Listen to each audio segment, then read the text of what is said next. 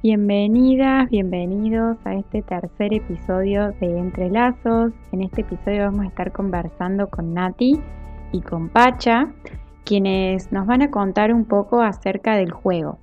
El juego entendido como juego libre, juego espontáneo, y qué implica realizar intervenciones desde el juego.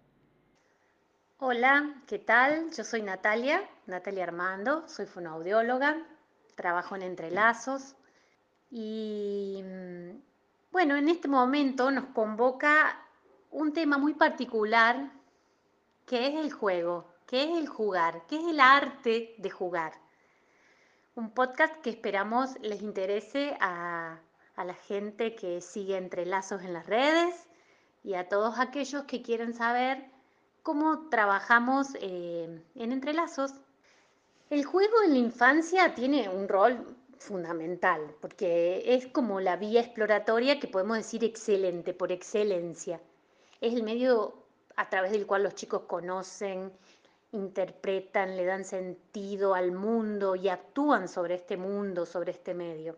Entonces, con el juego y a través de actividades de juego, se estimula la comunicación, la, la conciencia del propio cuerpo, la imaginación, el desarrollo de la cognición, lo lingüístico, no sé, la musicalidad, la conciencia de psicomotora, lo afectivo, siempre respetando los tiempos e intereses de los niños.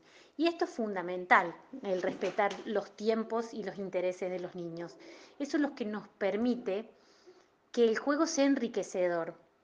Es una actividad enriquecedora porque es una actividad que a través de lo lúdico va cimentando aprendizaje, va haciendo un andamiaje para adquirir conocimientos, para superar desviaciones. Y para el que juega, para el niño, eh, es una actividad súper placentera, pero es un súper reto para el que juega con ese niño, ya sea un docente, un papá, un terapeuta, como es el caso nuestro, porque el juego tiene que cumplir con eh, objetivos, digamos, ¿cómo te lo puedo decir? Tienen que propiciar aprendizaje, los aprendizajes que buscamos. Tienen que ser óptimos para eso. Pero además hay que ser sutil para exponer el juego. De una, de una manera que no sea ah, como coercitiva, que no sea que no sea un mandato.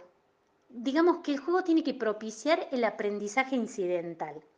El aprendizaje incidental es ese aprendizaje que es diferente a lo que podríamos llamar el aprendizaje intencional o deliberado. Y la diferencia entre estos aprendizajes es la intención, justamente eso.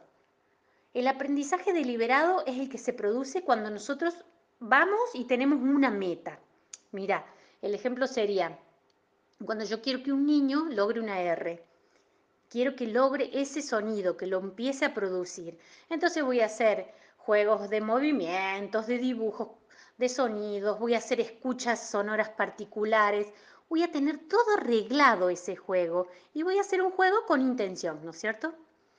Pero el juego, a través del aprendizaje incidental, se da cuando la intención que tenemos no se rige por un objetivo específico y se logra, no obstante, el aprendizaje. Y esos momentos son los más maravillosos de la terapia con juego y son los que provocan también un aprendizaje más duradero, no sé, a mi forma de ver. Eh, yo recuerdo siempre un caso particular, haciendo autorreferencia de niña, eh, cuando estaba adquiriendo la lectoescritura que me decían, y hay que leer, y hay que leer, es siempre el mandato, siempre la palabra, y el leer, y el leer, y no hacía ese enganche hasta que incidentalmente, incidentalmente, eh, me topé con un cómic y empecé a leer y me hice adicta a los cómics y empecé a leer y a encontrarle sentido y empecé a asimilar y cada vez mejor lectora y bueno, después mi vida como lectora siguió por otros lados, ¿no? Pero más o menos eso es lo que yo pretendo ejemplificar, que el aprendizaje incidental, cuando no está tan mandado y tan reglado, a veces suele ser más duradero y, es como un aprendizaje más autónomo. Mira, un ejemplo sería cuando necesitamos que un niño controle sus impulsos para concentrarse más, para tener mayor capacidad de aprender y puedo ponerme a jugar con él con la mediación de algún objeto en donde para lograr un resultado yo tengo que coordinar, tengo que estar tranquilo, todas esas cosas son como esenciales. Pero en el juego nadie me pide nada, nadie me arregla nada. El juego y la actividad lo van demandando por sí solos, porque nadie va a decretar un resultado. Pero si ocurre, es porque ese niño se calmó, es porque ese niño se concentró, porque pudo respirar, qué sé yo, porque pudo focalizar. Son cosas que a veces no se pueden dar en una sola sesión de juego, pero si está la motivación, digamos, si está siempre la motivación presente, si está la oportunidad, si está el, reto, vamos a aprender. Aún, aún sin lograr el objetivo del juego. Pero ese niño autónomamente hizo los pasos necesarios eh, para aprender algo y lo hizo jugando. Entonces el juego que permiten estos aprendizajes incidentales se alimentan del proceso natural de adquisición de conocimientos por parte de los niños. Entonces, esto hace que no haya sobreestimulación ni carencia de estimulación, porque es el proceso como justo, es el adecuado, es el, el pertinente, el que si se da, todo lo demás se da.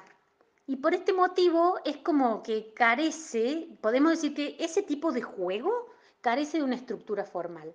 No es que yo vaya a la terapia cuando mi objetivo es jugar con objetivos rigurosos, reglados, sino que es algo que se va dando a través de una interactuación, donde el terapeuta, también docente o también papá, tiene que ser muy flexible, no blando, no blando, muy flexible, muy conectado con el momento del juego muy conectado con lo que le pasa al niño y con lo que pasa en el ambiente en ese momento.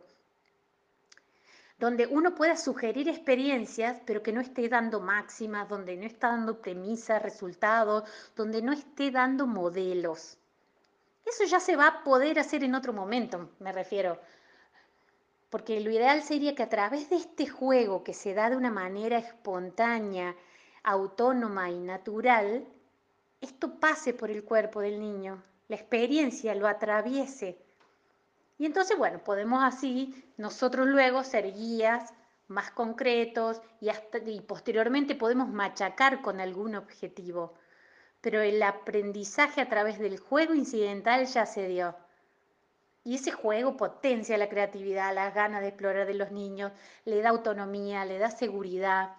Bueno, y también eh, si nosotros elegimos el juego apropiado, estamos contribuyendo a cimentar los conocimientos y a mejorar las habilidades y aptitudes de una manera inconsciente. Nadie te está enseñando nada, pero lo estás aprendiendo todo.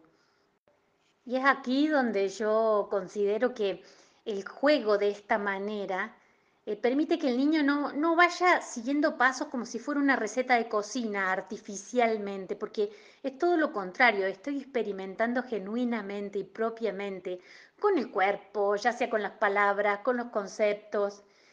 Y si este ambiente, si este niño se encuentra con un ambiente propicio, estimulante, que no sea coercitivo, y si la emocionalidad del niño en ese momento lo permite, porque hay que tener en cuenta que hay muchos niños que se les dificulta jugar porque tienen situaciones particulares que bloquean su capacidad de enganche, ya sean orgánicas o emocionales. Hay miles de situaciones. Pero si todo esto se da, el aprendizaje se produce. Se produce como esa huella anémica que muchos llaman y nominan, que es como ese caminito en el cerebro ese caminito en el cerebro, esa huella anémica a través del juego ya se trazó. Entonces, resta afianzarlo, resta volver a transitarlo y ya sí puede ser con objetivos más reglados, con, con, otro tipo de, de herramientas. Y jugar es maravilloso porque sus resultados son reales, son placenteros. Cuando un niño juega, escanea todo, ¿eh? te escanea hasta a vos. Y eso es bisagra, tenés que estar siempre con un niño en modo on, tenés que estar adentro de la situación. Si querés jugar, si querés lograr la magia del juego, tenés que estar conectado, tenés que ser una mente mindfulness, estar ahí. Hola, soy Patricia Bardach, Pacha, me dicen, psicóloga de entrelazos. Y como dijo nuestra fonoaudióloga, el juego es una herramienta súper utilizada en las terapias. Es tan completo lo que Nati transmitió, solo agregaría que a través de también del juego, lo que el niño y niña hacen es elaborar situaciones traumáticas, situaciones que afectan a las niñas y en el juego la tramitan, manifiestan lo que viven y pueden elaborarlas. A través del juego simbólico nos están diciendo lo que les pasa, lo que sienten, lo que los enoja, sus temores, sus angustias.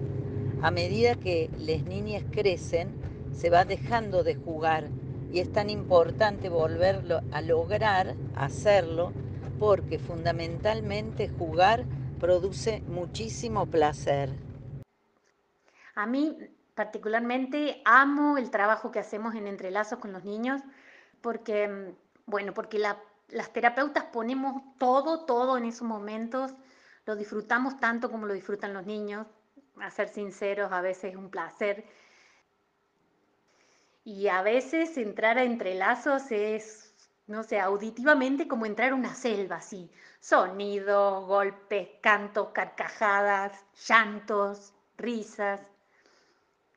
En entrelazos hay gente amando, ¿sí? Poniendo su alma, su experiencia por otro. Y en entrelazos hay gente jugando.